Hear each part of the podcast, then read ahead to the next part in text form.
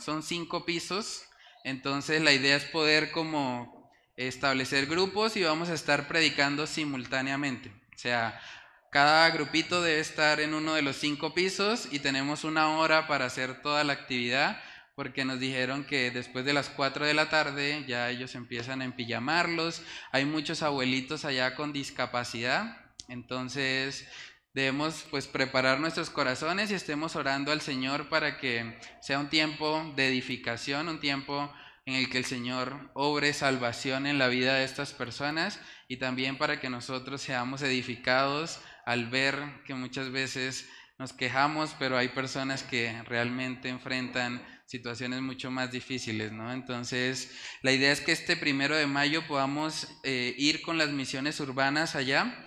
Entonces, todos están cordialmente invitados para participar. Bueno, no siendo más, ahora sí vamos a empezar entonces con la escuela bíblica del día de hoy. Eh, hace 15 días estuvimos hablando acerca de cómo evangelizar, personas de la comunidad LGBTI.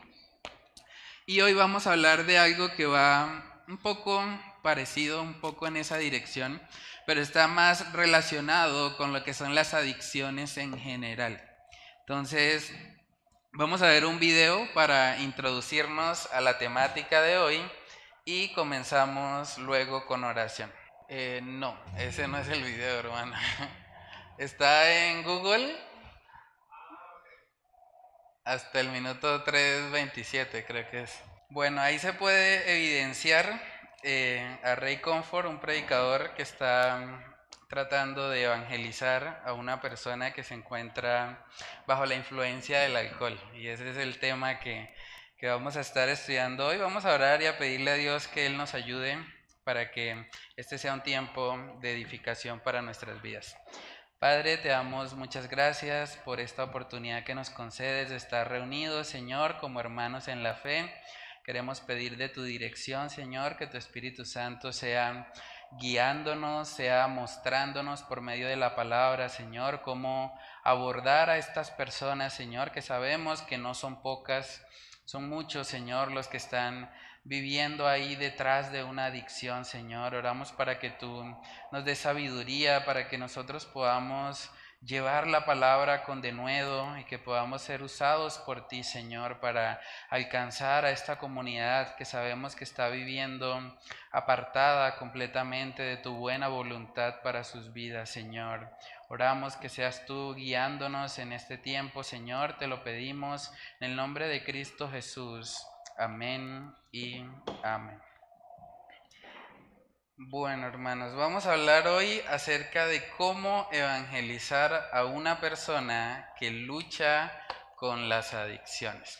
Lo que le pasó ahí al predicador fue algo eh, hasta cierto punto fortuito, es algo que puede pasar cuando nosotros salimos a la calle y estamos evangelizando, no sabemos con qué tipo de persona nos vamos a encontrar y por eso es importante también estas clases de escuela bíblica porque estamos tratando de abordar diferentes perfiles. Es posible que un día saliendo aquí al Parque de los Niños o si vamos a cualquier otro lugar de Bucaramanga, pues que nos encontremos una persona como esta. Entonces debemos estar preparados para poder guiar a esas personas a Cristo Jesús.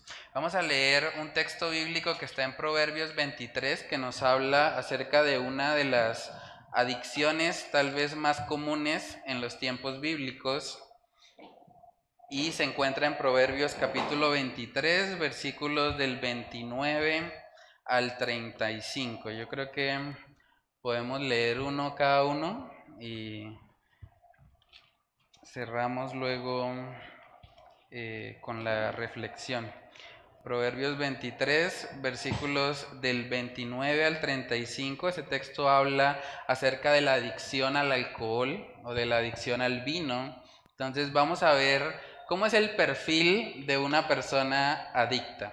Proverbios capítulo 23, versículos del 29 al 35. Voy a leer yo el 29, Chantal el 30 y nos vamos turnando. Dice, ¿para quién será el ay? ¿Para quién el dolor? ¿Para quién las rencillas? ¿Para quién las quejas? ¿Para quién las heridas en balde? ¿Para quién lo amoratado de los ojos? Del que no suelta la botella de vino ni deja de probar licores. No mires al vino cuando rojea, cuando resplandece su color en la copa, se entra suavemente. Mas al fin como serpiente morderá y como áspid dará dolor. Tus ojos mirarán cosas extrañas y tu corazón hablará perversidades. Serás como el que yace en medio del mar o como el que está en la punta de un mastelero. Y dirás, me hirieron, mas no me dolió. Me azotaron, mas no lo sentí. Cuando despertare, aún lo volveré a buscar. Mm, amén. Tremendo eso, ¿no? O sea, ahí estamos viendo el perfil de una persona adicta. A pesar de todo lo que se menciona ahí, que son consecuencias que llegan por causa de esa adicción, en el versículo 35 dice, cuando despertare, aún lo volveré a buscar. Una persona adicta está dispuesta a volver vez tras vez al objeto de su adicción porque es algo que la tiene, por así decirlo, esclavizada a, eso en particular. Estuve buscando algunas estadísticas y de verdad es bastante preocupante. Se estima que hay más de 100.000 muertes al año por causa del abuso del alcohol o de las drogas. Eso quiere decir que cada día mueren más de 270 personas por causa de una adicción. Estamos hablando de cifras a nivel mundial, pero es algo alarmante. O sea, cada día más de 270 personas muriendo simplemente porque están corriendo detrás de diferentes tipos de adicción. Yo creo que es algo que, debe ayudarnos a, a responder como iglesia ante esa gran necesidad. Entonces, a manera de reflexión, ¿por qué creen ustedes que son tan comunes las adicciones? Aquí en Bucaramanga, de hecho, tenemos muchas personas adictas. O sea, si uno sale aquí al, estadio, un partido del Bucaramanga, se da cuenta uno que es una realidad. De hecho, hay mucha indigencia que va de la mano también con la adicción. ¿Quiere decir algo, hermano? ¿No? eh, bueno, no sé por qué creen que pasa eso. ¿Por qué el ser humano eh, busca una adicción en su vida? Pues yo pienso que es porque hay un vacío, hay una necesidad de, Dios, pero que no identifico que es de Dios. Mm. Que pues mucha gente lo busca en el alcohol, las drogas, en una relación sentimental, eh, en un trabajo. O sea, es algo que, la gente busca como para llenar un vacío. Este, de hecho, muchos de los músicos eh, que, han llegado al estrellato y, llegan hasta las drogas porque es que la fama, el dinero, los mismos deportistas, y, no hay no encuentran la solución porque es que están buscando el camino equivocado. Sí, yo creo que las adicciones en general nos evidencian algo acerca de, nuestra naturaleza, ¿sí, hermana? Como complemento de lo que dice René, eh, yo también creo que, es como el modelo que, uno ha visto de, pequeño. Hablo por mm, mí. Mi papá realmente era un alcohólico. Y mi mamá pues le gustaba compartir con él en el engaño, ¿sí? Digamos que en el compartir. Y yo vi eso desde pequeña y, cuando cumplí la mayoría pues seguí los mismos pasos de ellos. Al punto de que sí llegué a tomar todos los fines de semana porque precisamente había un vacío y sentía como un placer. Se alimentaba eh, los deseos que en ese mundo, en ese momento pues yo sentía. No sé, yo también parto del punto de vista que puede ser el modelo que uno tenga como mm. persona.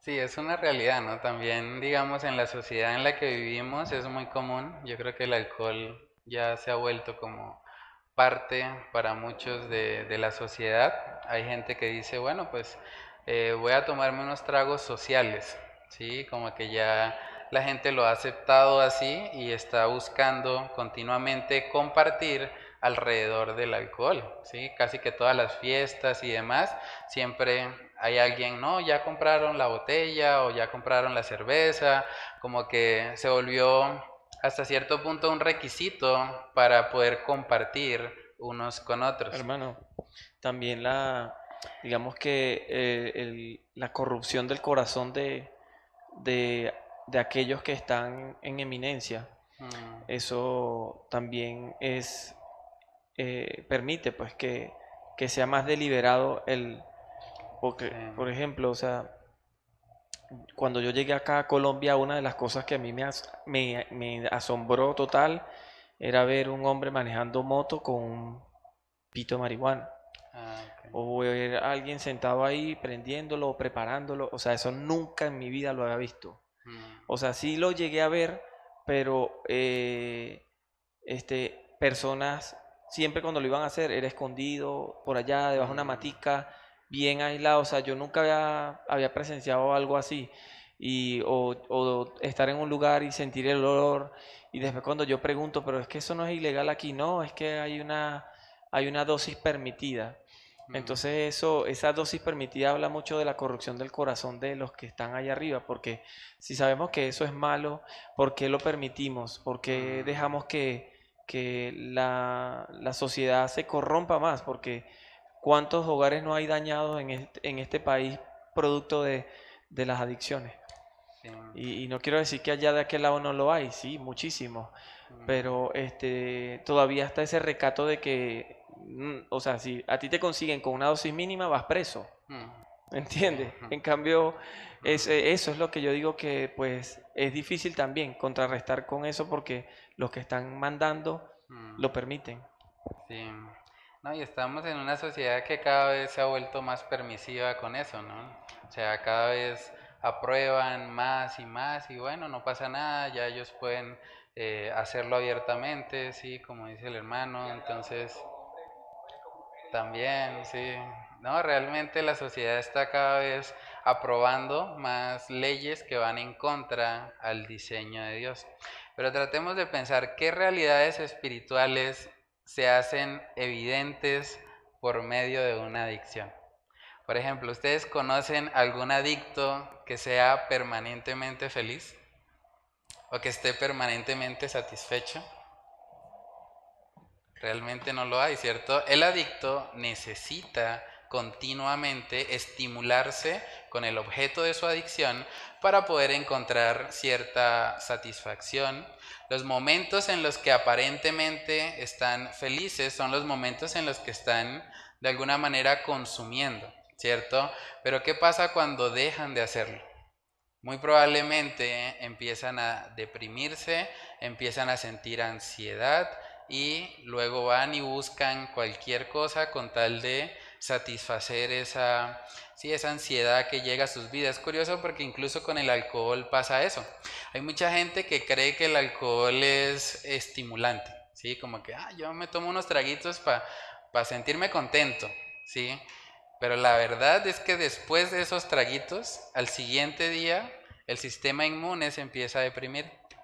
Entonces, esa persona en medio de su depresión empieza a sentirse muy mal, pero claro, esa parte, digamos que ellos no hablan mucho de eso, ¿sí? Por eso, generalmente, y es muy evidente aquí con el texto que leímos de Proverbios, eh, la frase favorita de la persona borracha es, no vuelvo a tomar.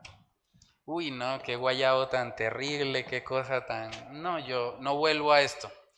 Pero la realidad es que al experimentar ese vacío nuevamente en su corazón, ellos van probablemente a querer ir y, y seguir participando de esta adicción en sus vidas. ¿Alguien iba a decir algo? ¿No, hermano? ¿No? Mi papá, mi papá decía siempre eso. o sea, Mm, Él se emborrachaba y llegaba a la casa, ah, todo borracho. Y al día siguiente, y, y ese mismo día llegaba tan borracho y decía, no bebo más, no bebo sí. más. Llegaba el otro viernes, se Mm. parrandaba otra vez, volvía lo mismo, no bebo más, no bebo más. Esa era la cantaleta de él todos los, los fines de semana cuando llegaba este borracho a la casa. Sí. No, y algo importante también cuando hablamos de este tema de las adicciones es que debemos entender que a la luz de la palabra de Dios, una adicción básicamente es idolatría. O sea, una persona adicta está buscando en lo creado lo que solo el creador puede dar. Y eso es importante entenderlo porque también la psicología moderna ha estado diciendo que las adicciones en realidad son enfermedades. Entonces, cuando una persona llega de pronto alcohólica a una cita de psicología, el psicólogo le va a decir, no, usted tiene una enfermedad y usted tiene que pues, entrar en un proceso de tratamiento y demás.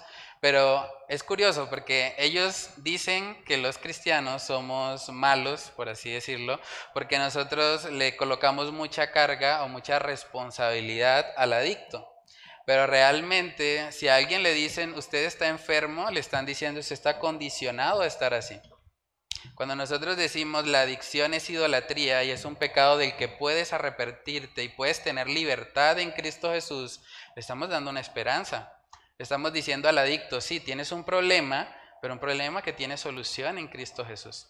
En cambio, ellos les están diciendo, no, pues usted está condicionado ya genéticamente, tiene una enfermedad, sus padres eran alcohólicos, usted heredó esa misma tendencia y por lo tanto usted tiene la enfermedad del alcoholismo o tiene la enfermedad de las drogas en general.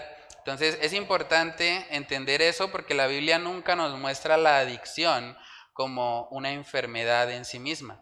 Lo que nos está mostrando es que las personas en su pecado están buscando llenar ese vacío que hay en su corazón con las cosas creadas en vez de con el Señor. Vamos a mirar el libro de Juan capítulo 4, esa es la historia también famosa de Jesús cuando se encuentra con la mujer samaritana. Esta mujer no es que tuviese una adicción en sí misma, pero el Señor le muestra un principio muy importante y que tiene mucha aplicación en cuanto a este tema de la adicción. En Juan capítulo 4, versículo 13, ¿sí? ¿Qué dice ahí, hermano? Respondió Jesús y le dijo, cualquiera que bebiere de esta agua volverá a tener sed. Mas el que bebiere del agua que yo le daré no tendrá sed jamás, sino que el agua que yo le daré será en él una fuente de agua que salte para vida eterna. La mujer le dijo, Señor, dame esa agua para que no tenga yo sed, ni venga aquí a sacarla. Ve a llamar a tu esposo y vuelve acá, le dijo Jesús.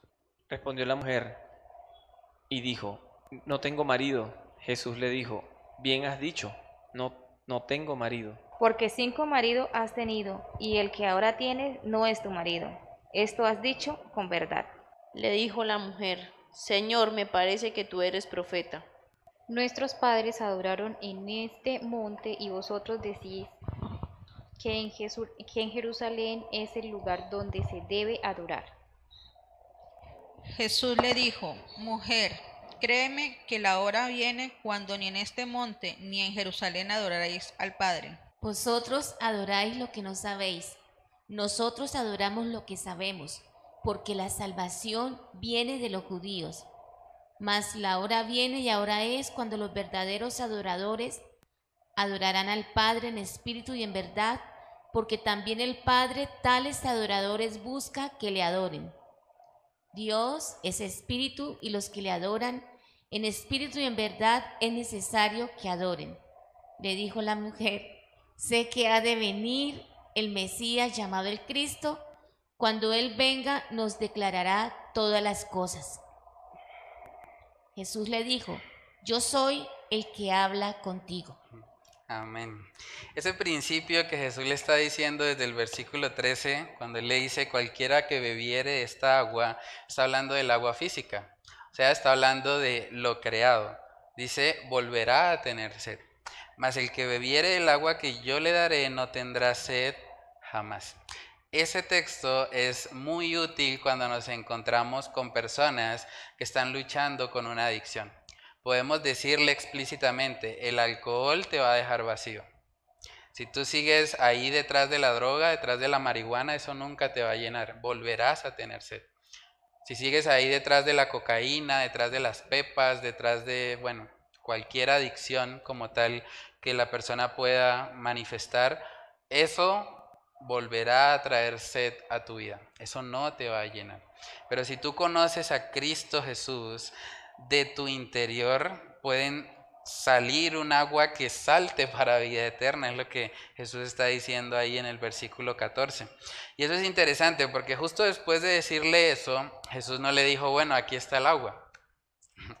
O sea, Jesús le está presentando a esta mujer esa realidad espiritual, pero luego él encamina la conversación hacia su pecado.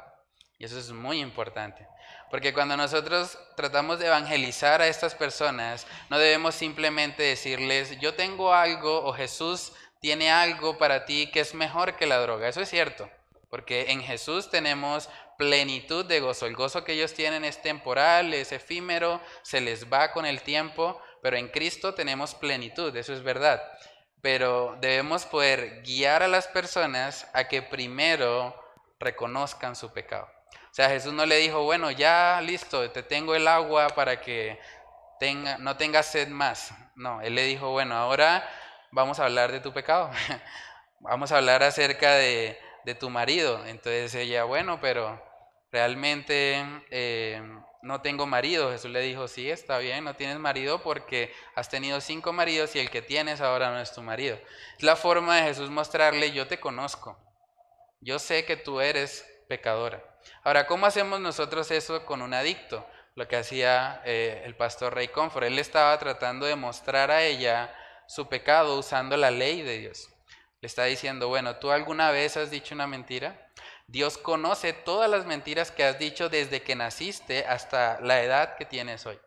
Dios conoce todas las veces en las que has estado mal geniado, en las que has respondido feo a tus padres, en que has cometido cualquiera de los pecados. Y cuando nosotros llevamos a las personas a ese punto, luego podemos mostrarle el Evangelio. Porque el Evangelio es lo único que puede ayudar a estas personas a que puedan experimentar el gozo que tanto anhelan que están tratando de encontrarlo en una adicción, pero que solamente en el Señor pueden tener. En Romanos capítulo 11, en el versículo 36, habla puntualmente acerca de cuál es el propósito para el cual nosotros fuimos creados. Romanos capítulo 11, en el versículo 6, 36, perdón, si alguien tiene ese pasaje lo puede leer porque de Él y por Él y para Él son todas las cosas. A Él sea la gloria por los siglos. Amén. Amén. Porque de Él, hablando del Señor, y por Él y para Él. O sea, nosotros como criaturas fuimos creados para Dios. Ese es el propósito principal de nuestras vidas. Y hasta que nosotros no estemos alineados con ese propósito, pues vamos a experimentar siempre insatisfacción en nuestras vidas. Lo que hace básicamente una persona adicta es colocarse a sí misma como el centro de su vida. Porque alguien, ¿sí? Me causó una inquietud. Eh, vi el video, bueno, no llegué completo, pero alcancé a ver que él estaba predicando y ya estaba borracha, ¿sí? Sí. Mi pregunta es, ¿es prudente o es sabio hacerlo cuando una persona esté en cualquier tipo de adicción, bien sea drogas o... Hmm.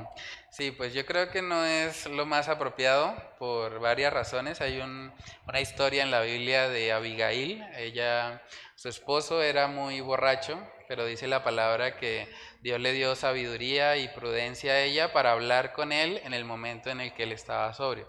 Lo ideal es hacerlo así. Lo que pasa es que esto que pasó en el video fue una predicación al aire libre. Entonces realmente él no podía controlar con qué tipo de personas se iba a encontrar y la mujer llegó borracha a tratar de interrumpir la predicación que le estaba haciendo. Entonces sí lo ideal es hacerlo mientras la persona está sobria, porque en ese momento es donde también vamos a poder ir, digamos, a, la raíz de su entendimiento. Pero pues si se presenta un caso así, también podemos eh, colocar ahí la semilla del Evangelio y el Señor muchas veces también se glorifica en medio de eso. Yo escuché una vez un testimonio de un señor que él dice que él estaba borracho y que en medio de su borrachera fueron y le predicaron el Evangelio y él en ese momento se burló de la persona, pero al siguiente día, cuando ya estaba sobrio, él pudo recordar y meditar en lo que le dijeron, le hablaron puntualmente del libro de Romanos y él se convirtió al Señor. Y uno dice, bueno, realmente Dios puede obrar de formas extraordinarias, pero lo ideal, digamos, es poder hablar cuando las personas están en estado de, de sobriedad. Entonces, bueno, coloqué ahí que las adicciones nos muestran que fuimos creados para adorar, pero solo cuando nuestros corazones están adorando al único Dios verdadero es que podemos experimentar plenitud. Lo que Jesús le dice a la mujer samaritana luego de hablarle de su pecado es hablarle de la adoración, porque dice que el Padre busca adoradores en espíritu y en verdad. Cuando nosotros estamos adorando a Dios, experimentamos el propósito para el cual Él nos creó. Y por eso solo en el Señor, solo en su presencia, dicen Salmos, hay plenitud de gozo. Solo cuando estamos alineados con Él. En Jeremías capítulo 2, versículos del 12 al 13, ahí habla un poco acerca del el pecado de Israel y dice puntualmente que el pecado que ellos cometieron principalmente fue haber quitado a Dios de sus vidas para reemplazarlo por cisternas rotas, cisternas que no retienen el agua. Jeremías capítulo 2, versículos del 12 al 13, si alguien tiene ese pasaje lo puede leer. Sí, Jeremías capítulo 2, versículos del 12 al 13. Dice, espantaos cielos sobre esto y horrorizados, desolados en gran manera, dijo Jehová, porque dos males ha hecho mi pueblo. Me dejaron a mí fuente de agua viva y cavaron para sí cisternas, cisternas rotas que no retienen agua. Amén. Ese también es una, es una buena ilustración para cuando nos encontramos con personas adictas. Podemos decirle, bueno, si yo tengo una, una canasta, ¿sí? o una cisterna que, que está rota, y yo intento llenar eso, eso va a ser imposible, me voy a cansar. Por más de que yo trate y trate y trate, está rota, ¿cierto? Entonces, así es la vida de una persona adicta. O sea, está tratando de llenar algo, pero realmente nunca va a tener satisfacción. Es como las personas que tienen sed y toman agua salada. O sea, una persona tiene sed, toma agua salada, pero la sal absorbe el agua del cuerpo. Entonces, aunque hay una sensación temporal de satisfacción de esa sed, con el paso del tiempo nos vamos a deshidratar cada vez más. Y por más de que tomemos y tomemos agua salada, nunca vamos a tener saciedad de nuestra sed. Entonces, una persona adicta está tratando de, de encontrar en lo creado lo que solo Dios le puede En Juan capítulo 8, versículos del 31 al 36, también ahí vemos que Jesús se encuentra con los fariseos y él les habla puntualmente de que ellos son esclavos del pecado. En cierta manera, todos nosotros éramos adictos. ¿Adictos a qué? Al pecado. Vivíamos continuamente en eso, estábamos muertos en nuestros delitos y pecados, pero solamente en Cristo Jesús podemos tener libertad. Juan 8 del 31 al 36, ¿qué dice ahí hermano? Dijo entonces Jesús a los judíos que habían creído en él, si vosotros permanece, permaneciereis en mi palabra, seréis verdaderamente mis discípulos y Conoceréis la verdad y la verdad os hará libres. Le respondieron, linaje de Abraham somos y jamás hemos sido esclavos de nadie. ¿Cómo dices tú seréis libres? Jesús le respondió, de cierto, de cierto os digo, que todo aquel que hace pecado, esclavo es del pecado. Y el esclavo no queda en la casa para siempre, el Hijo sí queda para siempre. Así que si el Hijo os libertare, seréis verdaderamente libres. Amén. Saben que cuando vemos a una persona adicta, no deberíamos verla como alguien más malvada que nosotros. O sea, en últimas, nosotros éramos también esclavos del pecado. De pronto no estábamos en la calle, de pronto no consumimos algunas drogas, pero realmente estábamos siendo esclavos del pecado. O sea, lo que nos libertó de esa condición fue Jesucristo. Y es muy importante que nosotros entendamos eso para que no veamos a estas personas como, como lo peor de la sociedad. Como que ah, esos, las personas que están allá en, la drogadicción, eso no tienen arreglo. Esos, yo he escuchado de gente que ha dicho, ellos son un desecho, son el desecho de la sociedad. Pero no debemos llegar a eso. Debemos entender que un día éramos nosotros los esclavos del pecado. Si no fuese por Cristo, por su gracia, por su misericordia para con nosotros, probablemente también estaríamos ahí. O sea, la única razón por la que no somos nosotros los adictos ahí en la calle es por la gracia de nuestro Señor Jesucristo. ¿Sí, hermana? Sí, eh, yo tengo una experiencia con una mujer adicta mm. a la droga, no sé, bueno, ya es con, con pegante. Sí. Y le he hablado, al principio yo lloraba mucho cuando la veía, está sequita, mm. sequita, sequita por, por la adicción que tiene. Y yo le he hablado del Señor todas las veces. Mm. Pero entonces mi pregunta es, esa persona ya como que no está 100% como en, en sí. Ah, sí, eso, sí. Ahí solo la misericordia de Dios, pastor. Sí, orar al Señor por ella y de hecho es curioso porque uno a veces encuentra personas que, digamos, están en sus cinco sentidos y uno les presenta el Evangelio, pero es como si no lo entendieran, ¿cierto? Entonces, hasta cierto punto, cuando le predicamos a una persona así, aunque parece que de pronto no lo está entendiendo totalmente, el Señor en su gracia, en su soberanía, puede permitir que haya esa lucidez para que pueda entender y pueda ser salva. Alguien me preguntó también, creo que fue esta semana, que tenía un familiar con Alzheimer. Claro, es, difícil. Uno dice, bueno, pues realmente el Alzheimer es degenerativo y llega un punto donde la persona ya, pues realmente no es cuerda, ¿cierto? Entonces, uno debe eh, colocar ahí el Evangelio en los oídos y descansar en el Señor. Siempre ha sido de esa manera, ¿sí, hermano? Tengo, tengo una duda. Eh, y, no puede que suceda de que pues no conocemos la vida de la persona, sí, pero me imagino que viéndolo de este punto de vista, un ejemplo, la persona tuvo muchas oportunidades, o sea, el Señor le colocó muchas personas para que le hablaran del Evangelio y esa persona se resistió, eh, o sea, y, su corazón fue entenebrecido. Y digamos que hasta ahí llegó esa oportunidad. ¿Será eso también posible? Sí, pues lo que vemos en la palabra es que mientras haya vida hay esperanza, ¿no? Hay hermanos que, pues tristemente, yo una vez recuerdo que me encontré con una, con una indigente y hablé con ella y ella me dijo que ella era cristiana. O sea, ella me dijo, no, yo estaba en una iglesia, mi sueño era ser misionera en África. O sea, y le dije, ¿qué pasó? Me dijo, no, pues Desafortunadamente tomé muy malas decisiones. Ella me contó puntualmente de que se había metido en un yugo desigual. O sea, conoció a un tipo eh, narcotraficante, básicamente. Eh, y ese tipo la empezó a, a, meter en las drogas, la metió en la prostitución. O sea, la sacó totalmente de la iglesia y ella quedó totalmente despedazada. Y yo recuerdo mucho, yo me la encontré por aquí, por... por por el SENA, más o menos.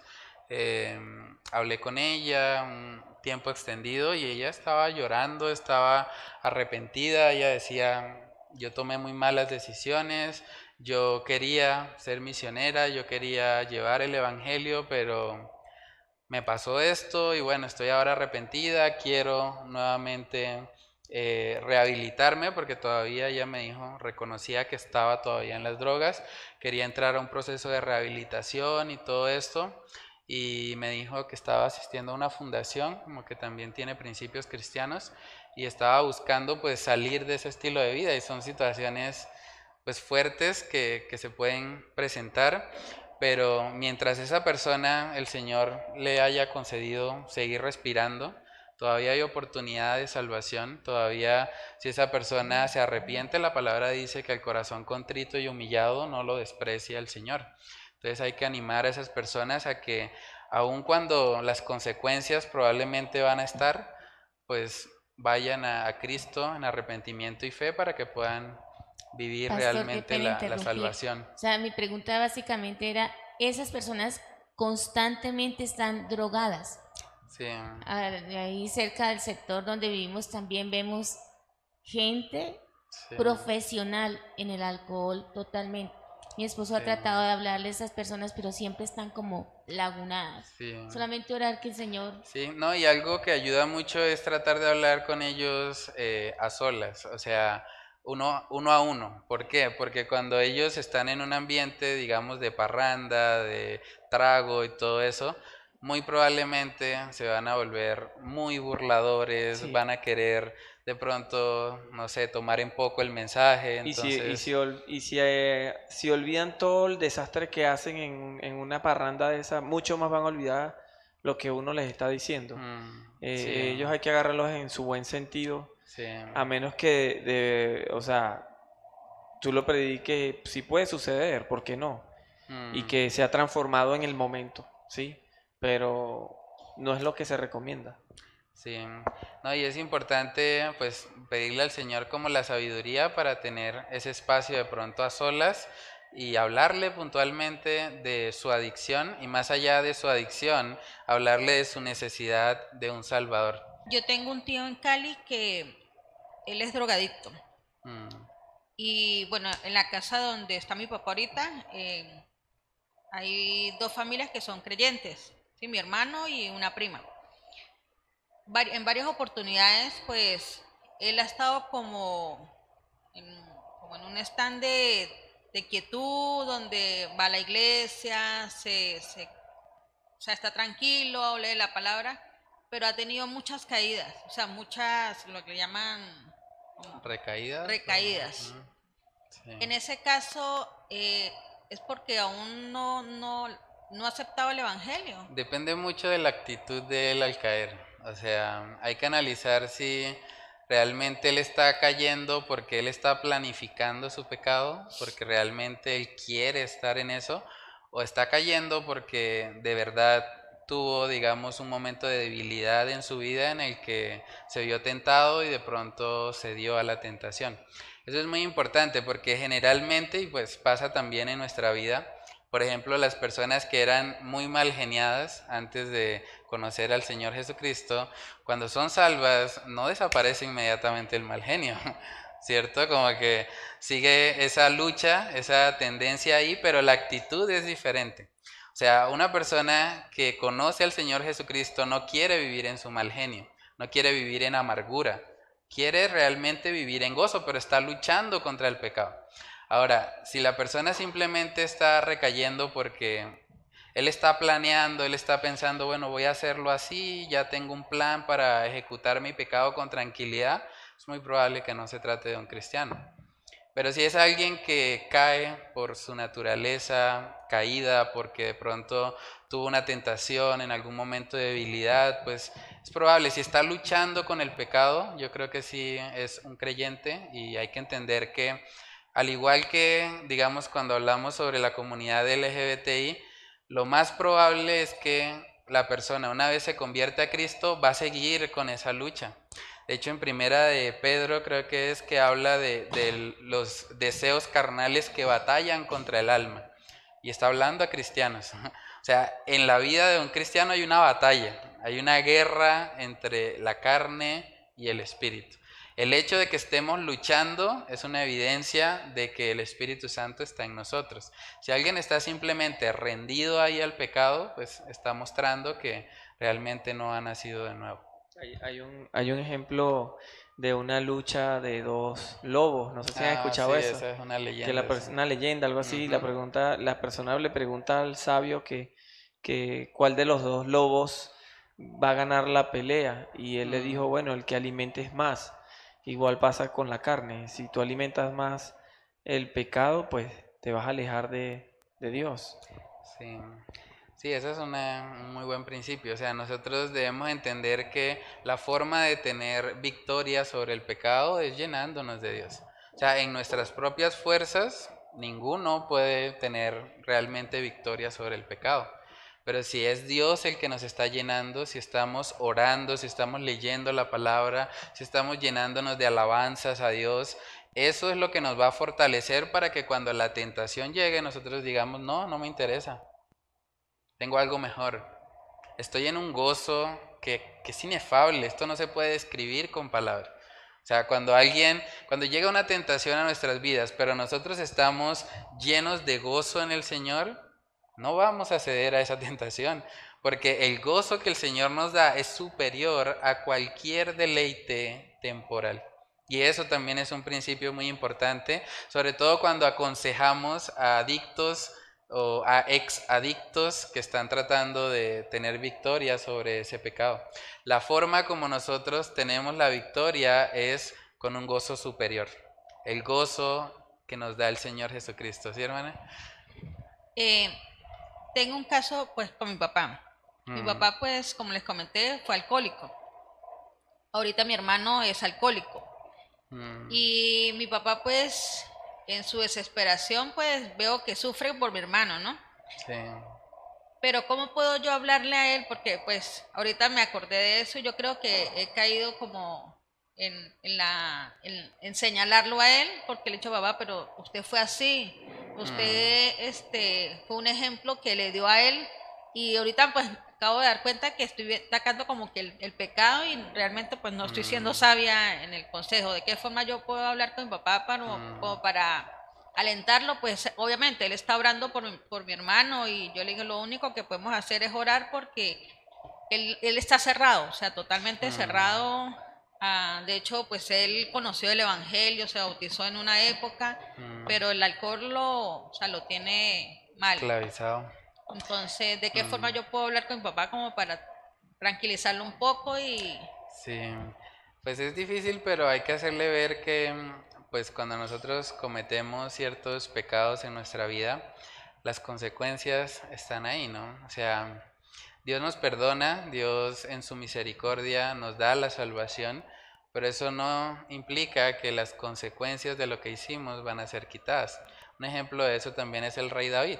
O sea, el rey David cometió pecados horribles, él fue un adúltero, fue un homicida intelectual, planeó un homicidio, pero a pesar de que él se arrepintió, dice la palabra que él fue un hombre conforme al corazón de Dios, pues aún a pesar de eso, las consecuencias él tuvo que vivirlas. Perdió un hijo por causa de eso, eh, uno de sus hijos de hecho lo quería matar, quería quedarse con el reino. ¿De dónde aprendió eso? O sea, él vio hasta cierto punto a su papá. Entonces, de pronto podemos, o, o en ese caso yo le aconsejaría a él pues que confiara mucho en el Señor, o sea, que entendiera que es una consecuencia, sí, es algo que, que pues él está viviendo hasta cierto punto por una consecuencia de lo que él hizo, pero que al mismo tiempo el Señor le manda a él a que ahora viva una vida diferente, así como él por muchos años fue un mal testimonio, pues ahora es el tiempo para que él sea un buen testimonio y que él pueda mostrarle a su hijo que está esclavizado en el alcohol, que si él pudo tener libertad de ese pecado, él también la puede tener. Y de pronto es muy probable que él pueda darle algunos principios, cómo él lo superó, cómo él salió de ese mundo del alcoholismo y de pronto va a poder hablar con su hijo y decirle, yo también estaba ahí, yo entiendo lo que estás pasando, pero al mismo tiempo yo veo que en Cristo Jesús tú puedes tener la libertad y si Dios lo hizo conmigo, también lo puede hacer contigo. Entonces creo que de pronto eso le puede dar un poco de ánimo y, pues yo entiendo que sí es algo difícil. Entonces, bueno, siguiendo ahí con el estudio de hoy, coloqué en la parte de aplica que las adicciones generalmente traen muchas consecuencias negativas a la vida de una persona. Y por ende, generalmente el mismo adicto quiere ser libre de su adicción.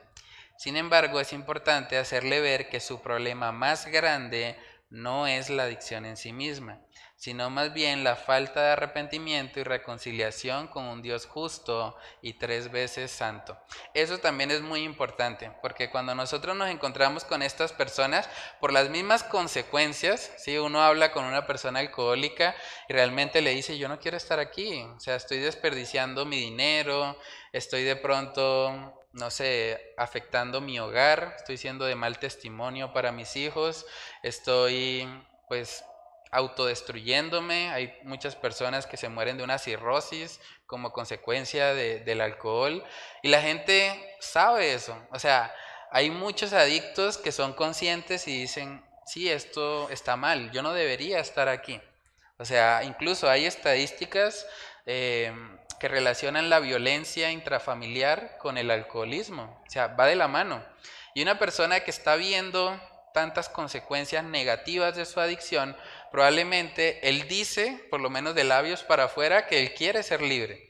Cuando uno se encuentra personas también de la calle y uno les pregunta, pero ¿usted por qué no deja ese vicio? Yo quiero dejarlo, pero le dicen a uno, pero no puedo. Yo lo he intentado ya varias veces, pero siempre termino cayendo, entonces ya me rendí. Estoy aquí como completamente entregado al pecado. Pero es importante cuando hablamos con ellos hacerles ver que ese no es el problema más grande de sus vidas, porque ellos pueden convertir la libertad de la adicción en un ídolo en sus vidas. O sea, mi anhelo es tener la libertad. O sea, mi anhelo no es ser salvo, mi anhelo no es el Evangelio, mi anhelo no es eh, que voy a estar un día con el Señor, no, solamente anhelo la libertad. Y eso es lo que pasa también en, muchos otros contextos cuando hay personas que quieren los beneficios de Dios sin Dios. Entonces hay gente que dice, no, yo quiero la libertad, pero Dios no me interesa. ¿Sí? Entonces es importante llevarlos a través del Evangelio para que entiendan su necesidad de salvación. ¿Sí, hermana? Lo que usted habla de, que llega un momento en que ya la persona como que no entiende, ¿no? Mm. Por lo menos yo, me acuerdo cuando yo tomaba, pues mi, vida de tomar fueron dos años, pero tomaba tres veces a la semana, ¿verdad? Sí. Y, en esa época un hermano mío murió de cirrosis. Mm. Pero en el momento en que yo estaba, que yo tomaba bastante, él se enfermó y él llegó a, la casa de mamá, yo, estaba, yo cuando no estaba soltero. Mm. Y bueno, y él estaba enfermo, ya, ya estaba prácticamente desahuciado. Y yo me acuerdo que yo llegaba borracho y, y, y, ese, y él dormía en el mismo cuarto conmigo. Y él apenas me miraba y me daba con mano, mire, mano, no haga eso. y tal, me daba consejos. Y mire cómo estoy yo, que al punto que me desesperó tanto, que yo le dije, ¿sabe qué, mano? Yo no tengo la culpa de que ustedes déjenme tranquilo. O sea, o sea, y, ahí donde yo digo que es la misericordia de Dios, porque mm. después de que él murió, que cogió una, una, iglesia y ese día Dios tocó mi vida. Mm. Pero solamente cuando Dios, o sea, cuando escuché el Evangelio, y Dios tuvo misericordia y tocó mi corazón a, través de esa mm. palabra. Pero de verdad que a veces, por lo menos yo llegaba en la noche y mi mamá me esperaba, mira, mira, la hora que es, es tremendo, pero a veces uno en el momento se siente mal, pero después uno se le olvida todo eso. Sí, lo que dice el proverbio, ¿no? Sí, no, y por eso es importante llevar a, la persona al Evangelio, porque si solamente le decimos, deja de tomar, él no puede. O sea, la carne, de hecho dice la palabra en Romanos, que no puede agradar a Dios. O sea, la carne, él, sin el Espíritu Santo morando en su vida, él no puede. Él necesita a alguien que lo rescate, que le dé libertad. Entonces, si simplemente le decimos que el objetivo es salir de esta adicción, pues realmente puede ser que él se enfoque tanto en la libertad que pierda de vista el propósito real que es su salvación. De hecho, en el libro de Hechos, ¿iba a decir algo, Ana? En los juegos, en los niños, que se ven muchísimo, en los computadores, y que pues yo lo he vivido de, de pues, en el caso de mi sobrino y de que uno ve la adicción que hay en él, pero que él no la ve.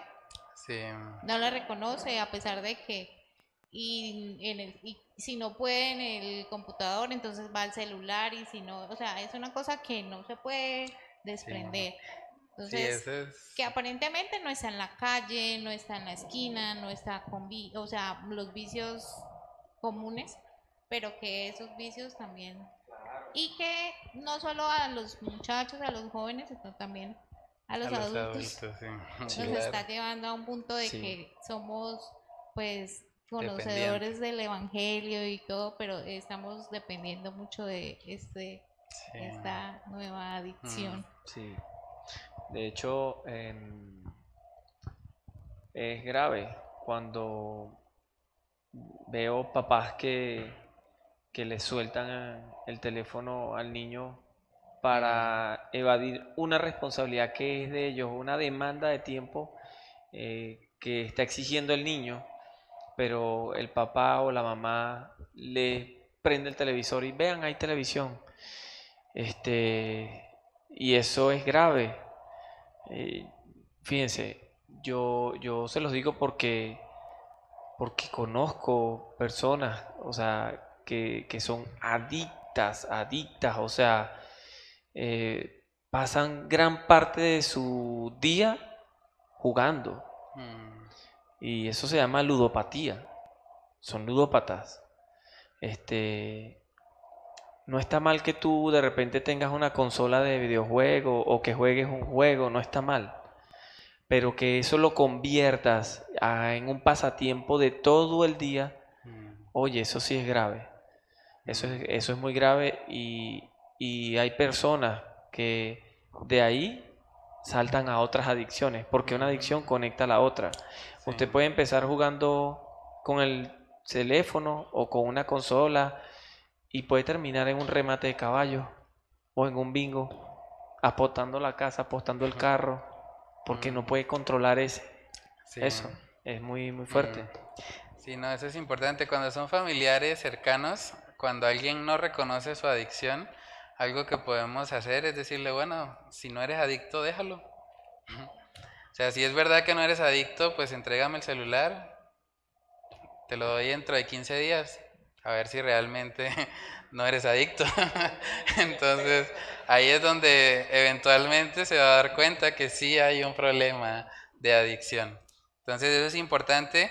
Otro aspecto que va de la mano con eso es mucho lo de la pornografía. Es algo muy fuerte hoy en día, incluso en los niños está pasando mucho que mm, la publicidad que está saliendo incluso en esos mismos videojuegos, eh, ellos entran y, pueden meterse ahí a un mundo total de, mucha pornografía y demás. Nosotros tuvimos un caso acá que, que estuvimos dándole consejería por, por eso precisamente, porque una niña menor de edad viendo ahí la tablet, porque los papás de pronto dijeron, ah, eso démosle una tablet ahí para que se entretenga, para que no nos moleste. Jugando, se dio cuenta, uy, ¿esto qué es? Le salió una publicidad de pornografía, se metió en una página y empezó a generar una adicción. O sea, los mismos padres empezaron a darse cuenta que había cambios de conducta, que ya de pronto esa persona se quedaba solas, no quería ya socializar con los papás, con los demás compañeritos, quería todo el tiempo estar en la habitación. ¿Y cómo empezó todo? Con una publicidad, con un videojuego y ahí a un clic de distancia. Entonces la pornografía también es otro tipo de adicción muy fuerte que incluso según algunas eh, estadísticas se compara el nivel de adicción de la pornografía con drogas como la heroína. O sea, tiene una, eh, un nivel de adicción muy alto. O sea, es algo impresionante. Y a diferencia, por ejemplo, de otras drogas, pues es gratis. O sea, por lo menos uno dice, bueno, el, el que consume cocaína pues tendrá que gestionar, tiene que pagar algo, eh, hasta el que consume marihuana, el alcohol también, pero esto es gratis. O sea, es una adicción gratuita que está acá en el celular, que llega de repente una publicidad de que cualquiera puede entrar. Entonces, es algo con lo que hay que tener también muchísimo cuidado. Sí, eh, fíjense que en, mi hermano publicó, de hecho lo quiero, lo, lo, medio abrí para compartirlo en el grupo. Y eh, jugar es divertido, se llama el, el canal. Sí. Se llama el canal y hay que tener mucho cuidado con lo que ven nuestros hijos. Dice jugar es divertido. Entonces, eh, resulta que la persona, el, el, dueño del canal, sube este, las Barbies. Las Barbies y los Ken. Y entonces, claro, uno ve la Barbie y uno dice, ah, bueno, chévere, pero uno no lo ve. Pero resulta que yo me puse a, a ver, ah, no, es como si fuese una novela. O sea, esta Barbie miró a la otra y le cayó mal y le voy a robar al Ken y se lo voy a quitar. O sea, no, la persona hace el juego como si fuese un video y pone los dos muñequitos a jugar y entonces él narra, esa persona narra el juego y la gente, y, y yo veo los comentarios, la gente, wow, qué juego tan espectacular. Y le voy a quitar el Ken y, y pone a la Barbie, la cuesta encima sobre el Ken. Y yo dije, ¿qué es esto? Mm. Entonces los niños, ay, mira, un juego de la Barbie y jugar es divertido, pero no sabemos el trasfondo. Yo pienso que debemos primero nosotros ver qué es lo que va a ver nuestros hijos y después presentarlo. Sí, eso es muy importante, sí, eso es algo... Y debemos guardarnos también nosotros de, de la adicción a la tecnología. Yo creo que esa es como la adicción del siglo XXI. Entonces, pedirle al Señor de verdad que nos ayude a no estar dependiendo completamente de, las redes en general. Vamos a mirar Hechos capítulo 8. Sí, hermana, dice. Yo quería agregar algo y es que eh, hace unos, unos meses yo estuve leyendo como un artículo en donde mostraban cómo se salta la pornografía, por ejemplo, el abuso, a otros niveles, pues obviamente de, eso es, daño que uno dice, yo nunca me he hecho esa pregunta, bueno, y los abusadores que normalmente es a través de ese proceso como que, que no pueden saciarse, empiezan entonces a buscar otras maneras de poder. Sí, de hecho todos, o sea, todos, o, o, por lo menos eso es lo que hablan las estadísticas, todos los que han llegado a cometer un abuso sexual en su vida tienen en común todos que veían pornografía. No quiere decir que todo el que ve pornografía se va a convertir en un abusador, pero todos tienen en común los abusadores sexuales que consumían pornografía. Entonces la pornografía es algo que, que se convierte como en, sí, como una cisterna rota, algo que no tiene fondo. La gente que se, se llenaba de pronto con un contenido, ya de repente no les sacia, ya quiere un poco más, y entonces llega un momento donde la persona está tan insatisfecha que dice, no, ya a mí me toca es hacerlo porque ya yo no puedo eh, llenarme con lo que veo detrás de una pantalla. Y ahí es donde caen muchos abusadores sexuales. Qué pena.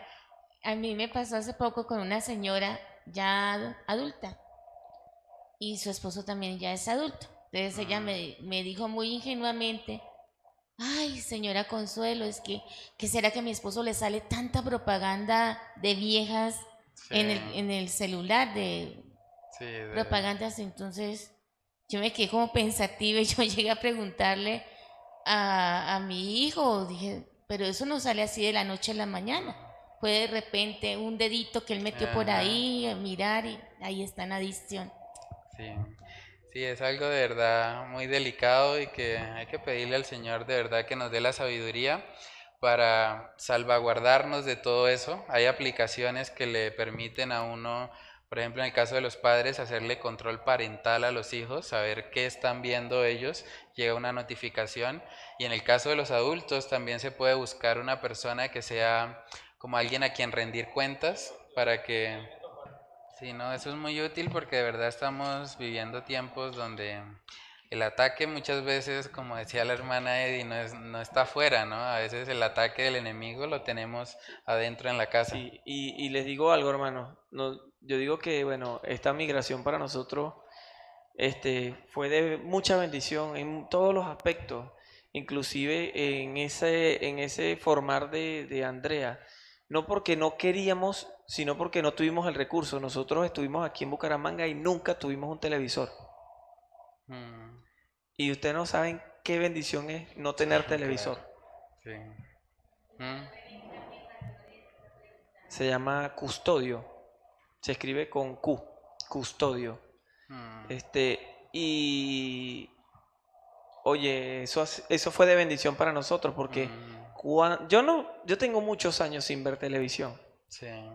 ¿Y cuánta basura no botará la televisión? El Netflix, el canal Disney, todos esos canales. Y uno se deja embobar. ¿Y cuánto tiempo no nos quita eso? Sí. No, sí, para mí también eso ha sido una gran bendición. De hecho, eh, yo también cuando estaba joven, yo tuve problemas, bueno, estaba joven, digo yo. cuando estaba más joven, eh, cuando estaba en el colegio, bueno, para que me entiendan, cuando estaba en el colegio yo también caí en, ese, en esa adicción a la pornografía y un error que espero no repetir, digamos, ahora que el Señor nos está concediendo la oportunidad de ser padres, fue de hecho haber dejado un televisor en, mi habitación. Yo era muy buen estudiante, entonces mis papás dijeron, bueno, como premio por ser el mejor estudiante le vamos a colocar un televisor. Y eso fue un grave error. Claro, ellos realmente no, no sabían, pero mm, yo empecé a ver contenido eh, sexual por ese televisor ya después de las 11, 12 de la noche empezaban en los mismos canales de, de la televisión, digamos, normal, que empezaban a dar ese tipo de contenidos. Y eventualmente eso generó una adicción en mí que luego el Señor en su gracia me, me, libertó de eso, pero, pero es una cosa que debemos estar muy atentos, porque en cualquier lugar, ahora eh, con los celulares, eh, la televisión, bueno, estamos siendo bombardeados continuamente por contenido que promueve una sexualidad apartada del diseño de Dios. Y hay algo que yo, yo conversaba con un hermano hace, hace como una semana y hablábamos y bueno, estaba hablando, hablábamos y él hablaba de su pecado y que, y, y yo trataba de ayudarlo, ¿no? Pero le preguntaba, ajá, pero ¿qué haces? ¿De qué hora, qué hora, qué haces tú en esa hora cuando tú estás solo? No, me pongo a ver novelas. Y yo, ¿pero qué hace un cristiano viendo novelas, hermano? O sea, me pregunto, ¿qué hace un cristiano viendo novelas? Y esto es para todos. O sea, mm. ¿qué hace un cristiano viendo novelas? O sea, eh, yo, yo veo eso algo como que yo estoy alimentando ahí de todo, mm. avaricia, envidia, todo lo que, que presenta una novela, una novela, todo eso y yo le decía, hermano, no, usted no puede estar en esa, hermano. O sea, viendo novelas, póngase a ver algo que lo edifique. ¿Ah? Un hombre, porque es que los hombres también ven novelas. O sea, que esto no se trata de que sea mujer o hombre. Y mucho menos voy a hablar de un pecado con una mujer. No, no puedo, pues, porque no es mi condición. Ahí yo, Wendy, pero, pero yo le decía, hermano, ¿cómo usted va a estar haciendo eso si usted es un hombre? Y, y, y, de, y demás que cristiano, o sea, yo creo que está, está muy mal enfocado, yo no mm. estaba de verdad enfocado en el Señor en ese, en ese aspecto. Usted póngase a ver algo que, que lo edifique, quizás de repente un curso de, en YouTube, de mm. algo que a usted le importe, le interese. Pero sí es grave, pues hermano, que, que a veces mm. permitamos que hasta esas cosas entren en nuestro hogar y lo vemos como bueno. Sí, no, hay un dicho que dice que el ocio es el taller del diablo, ¿no? Entonces, realmente si uno tiene un tiempo libre, lo último que debería pensar es en ver una novela. O sea, a la luz de tanta necesidad de estudiar la palabra, de ir y compartir el mensaje con otros, yo creo que podemos tener pasatiempos mucho más edificantes que de pronto estar ahí, de pronto detrás de una pantalla viendo una novela. Bueno, vamos a, volver aquí al, estudio en Hechos capítulo 8, versículos del 18 al 23. Ahí se nos presenta un personaje muy particular que es Simón el Mago. Podemos decir que Simón el Mago era un adicto a la magia y que de alguna manera él se interesó mucho por los beneficios de Dios más que por Dios mismo. Y por eso es importante cuando hablamos con las personas adictas hacerles ver que el propósito final no es simplemente ser libres de la adicción. Hay gente que es libre de la adicción y va y coge otra. o sea, realmente el propósito es que ellos conozcan al Señor y sean salvos. Eso es lo que el Señor quiere para ellos. Hechos capítulo 8, versículos del 18 al 23. Si alguien tiene ese texto, lo puede leer. Cuando vio Simón que por la imposición de las manos de los apóstoles se daba el Espíritu Santo, les ofreció dinero diciendo, Dadme también a mí este poder para que cualquiera a quien yo impusiera las manos reciba el Espíritu Santo. Entonces Pedro le dijo, Tu dinero perezca contigo porque has pensado que el don de Dios se obtiene con dinero. No tienes tu parte ni suerte en este asunto porque tu corazón no es recto delante de Dios. Arrepiéntete pues de esta tu maldad y ruega a Dios si quizá te sea perdonado el pensamiento de tu corazón. Amén. Tremendo eso, ¿no? El 23 dice, porque en hiel de amargura y en prisión de maldad veo que estás. O sea, este hombre, Simón el Mago, estaba muy interesado en los beneficios de Dios. Ah, con que la imposición de, de las manos de los apóstoles da el Espíritu Santo. Yo quiero tener ese poder. ¿Sí? Y podemos llegar a una persona adicta y ella puede pensar, ah, yo quiero tener libertad de, de esta adicción. Pero realmente si la persona se enfoca solamente en eso, puede convertir la libertad de su adicción en un ídolo. Y el Señor muchas veces tiene que tumbar los ídolos en nuestra vida para que nos demos cuenta que la prioridad debe ser Él. En Apocalipsis capítulo 20 nosotros podemos ver realmente cómo termina la historia humana y es importante cuando hablamos con una persona adicta hacerle ver esto. Apocalipsis capítulo 20, versículos del 12 al 15.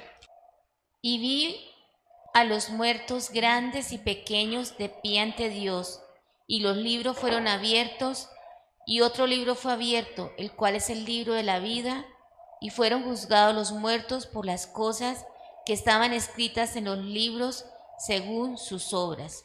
Y el mar entregó los muertos que había en él y la muerte y el Hades entregaron los muertos que había en ellos y fueron juzgados cada uno según sus obras. Y la muerte y el Hades fueron lanzados al lago de fuego. Esta es la muerte segunda. ¿Hasta ahí? 15. Y el que no se halló inscrito en el libro de la vida fue lanzado al lago de fuego. Amén, tremendo eso. O sea, hay que ayudar a las personas adictas a que ellas entiendan que el propósito principal de Dios es su salvación. O sea, más allá de la libertad de una adicción en particular, lo que Dios quiere es que ellos sean salvados, que sus nombres sean escritos en el libro de la vida, porque es la única manera en la que ellos van a salir bien librados de este juicio del gran trono blanco. Entonces, aunque la conversación con una persona adicta se puede tornar mucho a hablar de la adicción, debemos llegar en algún momento a mostrarle a esa persona que su mayor necesidad no es ser libre de la adicción. Su mayor necesidad es ser libre de la ira de Dios que está sobre ella por causa de su pecado. Es a ese punto donde ellos deben estar para que puedan experimentar la verdadera libertad, para que luego, habiendo abrazado a Cristo como su Salvador, ellos sí puedan vivir una vida completamente libre de la esclavitud al pecado. Con lo que hay en la parte de razona que la adicción en cierto sentido, le envía un mensaje al adicto de que su corazón no fue diseñado para satisfacerse con nada creado. Por eso, aunque consume constantemente el objeto de su adicción, siempre quiere más. Porque no fue diseñado para eso. Siempre está anhelando más y más. La única solución para salir de esta triste condición de esclavitud es la salvación por gracia que Cristo nos ofrece. Hay que llevar a las personas adictas a que entiendan su mayor necesidad. En el libro de Tito capítulo 3, ahí vemos que como creyentes nosotros también estábamos esclavos al pecado, esclavos a diferentes deleites y solamente el Evangelio de salvación nos pudo dar libertad de esa condición. En Tito capítulo 3, versículos del 3 al 7, si alguien tiene ese pasaje, lo puede leer. Porque nosotros también éramos en otro tiempo insensatos, rebeldes, extraviados, esclavos de concupiscencias y deleites diversos, viviendo en malicia y en envidia, aborrecibles y aborreciéndonos unos a otros. Pero cuando se manifestó la bondad de Dios nuestro Salvador y su amor para con los hombres, nos salvó no por obras de justicia que nosotros hubiéramos hecho, sino por su misericordia, por el, por el lavamiento de la regeneración y por la renovación en el Espíritu Santo, el cual derramó en nosotros abundantemente por Jesucristo nuestro Salvador, para que justificados por su gracia viniésemos a ser herederos conforme a la esperanza de la vida eterna. Amén. Dice en el verso 3 que nosotros éramos esclavos de concupiscencias y deleites diversos. Estábamos ahí en las adicciones que nuestra naturaleza pecaminosa nos propone, nuestras concupiscencias. Estábamos viviendo ahí, pero un día el Señor en su gracia nos salvó, no por obras, porque nadie puede salvarse por sus propias obras, pero por su gracia.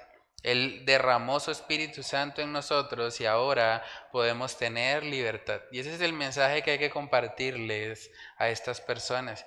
Que ellos sepan que nosotros también éramos adictos. Adictos al pecado, adictos a nuestras concupiscencias, éramos esclavos de deleites diversos, como dice Tito 3.3, pero el Señor un día nos salvó, nos salvó por su gracia nos salvó porque nos arrepentimos y creímos en Jesús como nuestro Señor y Salvador. Entonces podemos hablarle a estas personas y mostrarles que en Cristo Jesús hay algo mucho mejor que lo que ellos están tratando de consumir. Hay algo que les puede satisfacer completamente, pero para poder llegar ahí deben arrepentirse de sus pecados y creer. Mateo capítulo 13, versículo 44. Esa parábola es hermosa, es la parábola del tesoro escondido. Vamos a ver cómo se presenta aquí el Evangelio como algo tan glorioso, algo tan valioso, que estamos dispuestos a soltar o a vender lo que sea con tal de obtenerlo. Mateo capítulo 13, verso 44. Si alguien lo tiene, lo puede leer. La perla de gran precio. También el reino de los cielos, ah, perdón, el tesoro escondido. Además el reino de los cielos es semejante a un tesoro escondido en un campo, el cual un hombre halla y lo esconde de nuevo y gozoso por ello va y vende todo lo que tiene y compra aquel campo. Amén. Me encanta eso porque dice va y vende, perdón, dice y gozoso por ello, o sea, una vez la persona contempla el Evangelio, una vez sus ojos son abiertos, esa persona ve la gloria de Cristo, esa persona dice, no, yo, voy a dejar todo, o sea, vendo todo, no me importa porque he encontrado algo mucho más valioso. Y debemos llevar a la persona adicta a que vea eso, a que la persona entienda y diga, no, realmente eh, yo estaba comiendo basura. Yo estaba tratando de buscar en el alcohol, en las drogas, en la pornografía, en las redes sociales, en tantas adicciones, estaba tratando de buscar ahí satisfacción y realmente estaba perdiendo el tiempo. Aquí hay algo mucho mejor, voy a votar todo eso, todas esas adicciones, porque me interesa mucho más adquirir esto que es el Evangelio. Me interesa ahora vivir para mi Señor y mi Salvador. Coloqué ahí como frase para meditar, esa frase la dijo C.S. Lewis, él es el autor de las Crónicas de Narnia. Él dijo, la historia humana es la larga y terrible historia del ser humano tratando de encontrar algo distinto a Dios que lo haga feliz. Es lo que podemos ver en el corazón de un adicto.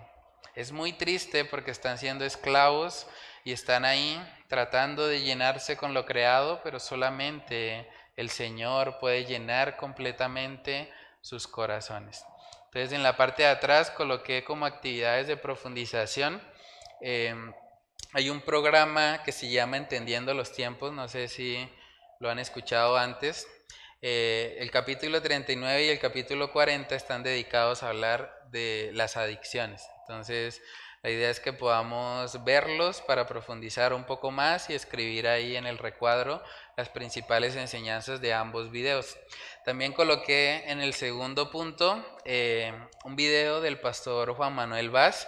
Él habla un poco de cómo el Señor le ayudó a él a salir de la esclavitud a la pornografía y él da consejos muy útiles acerca de cómo eh, batallar contra esa inmoralidad. Eh, bueno, con lo que ahí busca en YouTube el video titulado Batallando con la inmoralidad, consejos y analiza cómo Dios convenció a este hombre de abandonar totalmente el pecado de la pornografía. Y lo tercero es cómo le predicarías el Evangelio a una persona que lleva años siendo esclava de una adicción. ¿Cómo le explicarías que su principal necesidad no es ser libre de la adicción, sino más bien ser salva? Entonces esas serían las actividades para profundizar un poco más. No sé si haya alguna pregunta, comentario o ya muy tarde. Es que desafortunadamente lo que se ve en la sociedad es que todo está enfocado hacia un tipo de adicción. Por ejemplo, uno ve, yo vi hace como dos o tres años supuestamente era un programa para niños de, de matachitos. Mm. Y resulta de que había un perro y el perro era el esposo de la señora.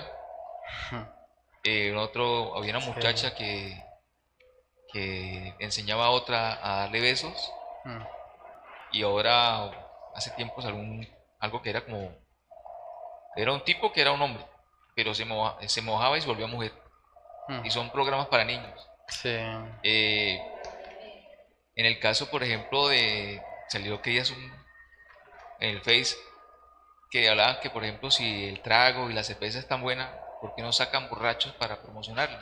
Hmm. Y la verdad es uno simplemente ve gente bailando en traje de baño, pasándola supuestamente bien, hmm. pero no muestran después de la tomata cómo queda cada uno. Exacto. Y todo va enfocado hacia eso. Hmm. Sí, es un engaño tenaz y de verdad, bueno, debemos pedirle al Señor que nos dé la sabiduría para poder dar respuesta ante toda esta gente que está siendo engañada por tantas adicciones. ¿La hermana iba a decir algo? Eh, no, más que todo es comentar un testimonio personal. Eh, pues como comenté anteriormente, yo tomaba mucho licor. Eh, mm. Cuando salí de mi casa, pues tenía la libertad y no tenía nadie que me lo impedía y bueno, hice muchos desastres haciendo eso. Mm. Sin embargo, cuando conocí al Señor, eh, pues ya había aceptado, ya conocía, asistía a una iglesia y todo, pero yo seguía coqueteando con el pecado. En, el, tema, del licor. Y en una oportunidad eh, para mi graduación eh, nos dieron, nos hicieron un brindis. Mm. Yo creo que ese fue el día que el Señor dijo, o sea, ya no más, porque ese mm. día pues yo, o sea, algo muy insignificante, era un vasito nada más, pero ese día yo me desmayé, me bajé la tensión, mm. llegué a la iglesia porque Alejandro y Gaby estaban en la iglesia, eh, tuvieron que hacerme practicar primeros auxilios porque yo estaba totalmente como con la tensión baja y yo lo único que le eché la culpa fue eso porque es lo único que había consumido desde la mañana hasta ese momento. Entonces yo le digo a, Alejandro, le digo, me dice, ¿pero qué comió? Yo le digo, no, pues lo único que nos dieron fue unas una fruticas y, un vino. Eso fue lo único que tomé. Sí. sí, cuando me tomaron la atención la tenía por el piso. Mm ese fue el último día que yo realmente dije no más. Y en una oportunidad como para probar en, en, Navidad, pues el brinde que uno hace en Navidad, igual. Entonces ya, sí, ya realmente el licor, ya el cuerpo no me lo, no lo tolera. O sea, me baja la tensión de una manera horrible. Entonces yo creo que ya el Señor pues dijo no más. O sea, ya... No, gracias a Dios por eso, ¿no? Hay personas que el Señor les da una gracia especial para digamos, apartarse totalmente y rápidamente. Yo he escuchado también testimonios de gente que dice, no tomo más y de verdad no toma más. hay gente que dice, eh, no vuelvo a fumar un cigarrillo y nunca más lo vuelve a fumar. O sea, a veces el Señor les da esa gracia para que puedan cortar de raíz. en mi caso pasó, claro, eh, eh, acaba, estaba ahí, en, digo, digo que acababa de recibir al Señor porque fue el momento en el que lo conocí. Sin embargo, pues yo seguía en mis borracheras y, y saliendo fines de semana, tenía mis cigarros, fumaba y, mm. y un día el Señor me dio la, la el dominio propio mm. para dejarlo, o sea, dije, agarré los cigarros, la caja completica, le eché la basura completa, sellada, no, no fumo más. Y así lo dejé, igual también, pues la bebida fue mermando, fue mermando hasta que, o sea, fue como ese sentido de, hipocresía.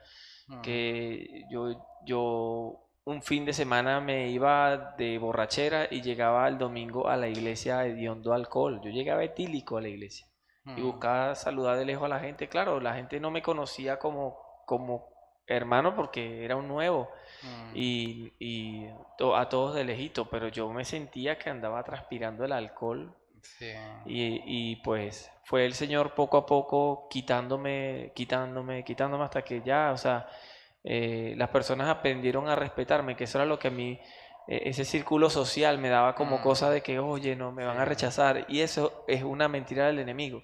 Mm. Y no, ellos aprendieron a, a respetarme y, aún todavía me tienen ahí en los teléfonos, me escriben, Reni, hasta para un consejo me llaman, me, entonces yo digo, pues el Señor trata a uno con un amor. Sí, no, y eso de las amistades también es muy importante. O sea, algo que también olvidé mencionar, según las estadísticas, la razón por la que las personas entran a consumir drogas por primera vez en su vida es por un amigo. Sea, alguien se acercó, alguien le dijo, ay, venga, pruébelo, no sea bobo. Eso es chévere, eso no pasa nada, ¿sí? Le va a gustar. ¿Cómo? Y exacto, sí. Generalmente la primera adicción que desarrolla una persona es el alcohol porque es como la más socialmente aprobada. Después del alcohol generalmente pasa al cigarrillo, después del cigarrillo, entonces va avanzando y bueno, eventualmente puede ser un, un barril sin fondo. Pero mm, gracias al Señor por Jesucristo y por su obra que de verdad nos da libertad de todo esto. ¿Sí, hermana? Eh, no sé si recuerda el testimonio que le comenté de un hermano en San Cristóbal. Mm. Él era adicto a las, a las drogas y pues el Señor lo, lo, sacó de ese mundo.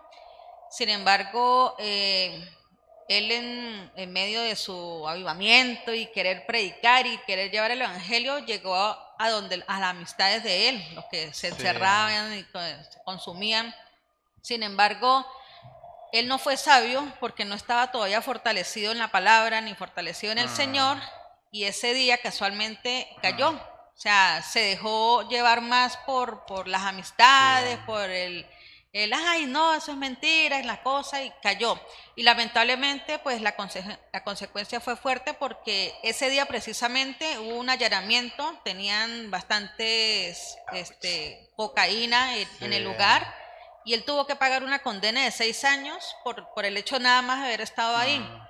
Entonces, eh, pues, la disciplina del Señor. Sí, entonces una recomendación es que cuando uno está no está fortalecido todavía en el Señor, hay que ser muy sabio a quién a quién este llegarle, ¿sí? Por ejemplo, si yo soy una el Señor me sacó del alcohol, llegarle a mis amistades que se reunían conmigo y está, si no estoy fortalecida en el Señor, fácilmente puedo caer porque pues soy débil, o sea, entonces esa consecuencia a él le costó bastante fuerte porque imagínese, seis años de cárcel que tuvo que pagar por el hecho nada más de haber estado ahí. Y eso que le llegó fue a predicar el Evangelio, ¿no? Sí, no, Sin embargo, es delicado. en la cárcel pues el Señor se glorificó mucho porque ahí sí realmente, o sea, él nos contaba que en la cárcel el creyente es creyente. O sea, ya no hay tibios, allá no. O sea, si usted es tibio, lo, tratan, sí.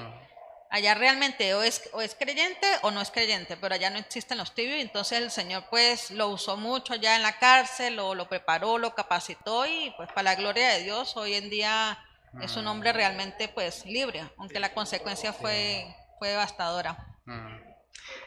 Sí, no, es, fuerte, pero bueno, Dios es el que ama disciplina y, y, lo que dice, y lo que dice Wendy es verdad, o sea, no sé cómo ocurre acá en las cárceles de aquí, pero allá en Venezuela hay unas las cárceles eh, a los cristianos, o sea, los cristianos en las cárceles son intocables. O sea, ellos mm. no los miran. Ellos resuelven su y ellos cuando ven, no, ese es un varón y a los varones no lo no los miran nada. Pero entonces cuando tú caes preso, resulta que ellos te dan como una elección para, te dicen a dónde quieres ir dentro de la cárcel la máxima, la media o la baja, o los cristianos. Entonces, en la máxima están los, no los malos, malos, malos, sino que son políticos que, corruptos y eso. Mm. En la media es donde está lo peor de lo peor. Mm. Y en la baja, bueno, ahí hay una mezcolanza. Y están los cristianos. Si tú pides para los cristianos, tú dentro de ese, de ese gremio que está ahí, tú te tienes que, o sea, o eres cristiano, o si no llegan y le dicen al pastor, porque tienen un pastor de presos ahí, le dicen, necesitamos que nos los entregue. Si no, nosotros vamos a ir por ti. Entonces, eh, cuando ven que dijo una grosería o cuando ven que está por allá escondido con droga o mm. haciendo algo malo, de una vez dicen, ese no es cristiano. Y, lo, y lo piden y ellos lo ajustician, o sea, pena de muerte. Mm. O sea, esa es la ley dentro de las cárceles allá en Venezuela, es rudo. Sí. No, pues Dios mediante, si se nos da la oportunidad de pronto en el otro mes o no sé si en junio de pronto, la idea es poder ir a la cárcel y bueno, conocer cómo es una cárcel colombiana y cómo nos va con eso. o sí. Entonces, bueno, estemos orando por eso. Algo que también he estado eh, meditando es eh, predicar el Evangelio, por ejemplo, a las trabajadoras sexuales que están ahí por, por el Parque Antonia Santos. Eh, es bueno, digamos, que nos preparemos y que un equipo sólido, digamos, y bajo el respaldo también de muchas mujeres de la congregación podamos ir y podamos llevarles el mensaje de salvación a estas personas. Realmente ellos no saben, pero se están autodestruyendo, ¿sí? De hecho, según las estadísticas, el promedio de vida de un transexual es como de 35 años. O sea, realmente ellos se están matando a sí mismos con el desenfreno sexual, con el VIH, bueno, todo esto. Entonces la idea sería también pues conformar un buen equipo, que estemos todos respaldándonos unos a otros con mucha oración y que podamos ir también para, para llevar el Evangelio.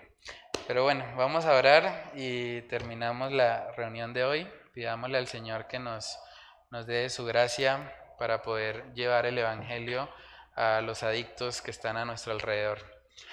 Padre, te damos muchas gracias, Señor, por este espacio tan especial que tú nos permites reunirnos, Señor. Gracias por la oportunidad de reflexionar en la necesidad, Señor, que hay en nuestra comunidad, en nuestras familias, Señor, de llevar el Evangelio a estas personas que están luchando con adicciones, Sabemos que un día, Señor, éramos nosotros los que estábamos esclavos de nuestras propias concupiscencias, vivíamos siendo esclavos del pecado, Señor, pero un día en tu gracia tú abriste nuestros ojos, Señor, tú nos permitiste contemplar el Evangelio de salvación, nos permitiste ver lo sucios que estábamos, Señor, y lo mucho que necesitábamos de un Salvador en nuestras vidas. Gracias porque a través de Cristo Jesús tú nos has dado salvación. Gracias porque a través de Cristo Jesús tú nos santificas día a día, Señor. Tú haces que, que cada día nosotros querramos parecernos más a ti, Señor. Ayúdanos a, a poder vivir siempre en victoria contra el pecado, Señor. Ayúdanos a recordar que te necesitamos continuamente, que no podemos en nuestras propias fuerzas, Señor. Oramos para que cuando nos encontremos con personas adictas, Señor, sea al alcohol, sea la pornografía, Señor, sea eh, a la tecnología también, porque es una realidad hoy en día, Señor, o a las drogas, a la cocaína, a la marihuana, cualquier tipo de adicción, Señor, que podamos recordar lo que hemos hablado en esta noche, que tú nos guíes, Señor, que nos des la sabiduría para mostrarles la realidad de su pecado y la necesidad que ellos tienen de un Salvador, Señor. Ayúdanos a a predicarles con denuedo el Evangelio. Ayúdanos a apartarnos también, Señor, de, de las tentaciones que están relacionadas con nuestra pasada manera de vivir. Ayúdanos a hacer de testimonio, Señor, a poder mostrarles a ellos que hay libertad en Cristo Jesús, que así como un día tú nos salvaste, así como un día tú nos rescataste, nos diste libertad del pecado, Padre, tú también puedes hacerlo en sus vidas, Señor. Oramos para que tú nos uses, para que nos des de tu gracia y tu favor, Señor, para que podamos ser instrumentos útiles en tus manos, Señor, para llevar el mensaje de salvación a estas personas, Señor. Oramos que tu Espíritu Santo sea obrando en nuestras vidas, recordándonos lo que hemos hablado y estudiado, Señor, en esta noche. Te lo pedimos, Padre amado, en el nombre de Cristo Jesús. Amén y amén.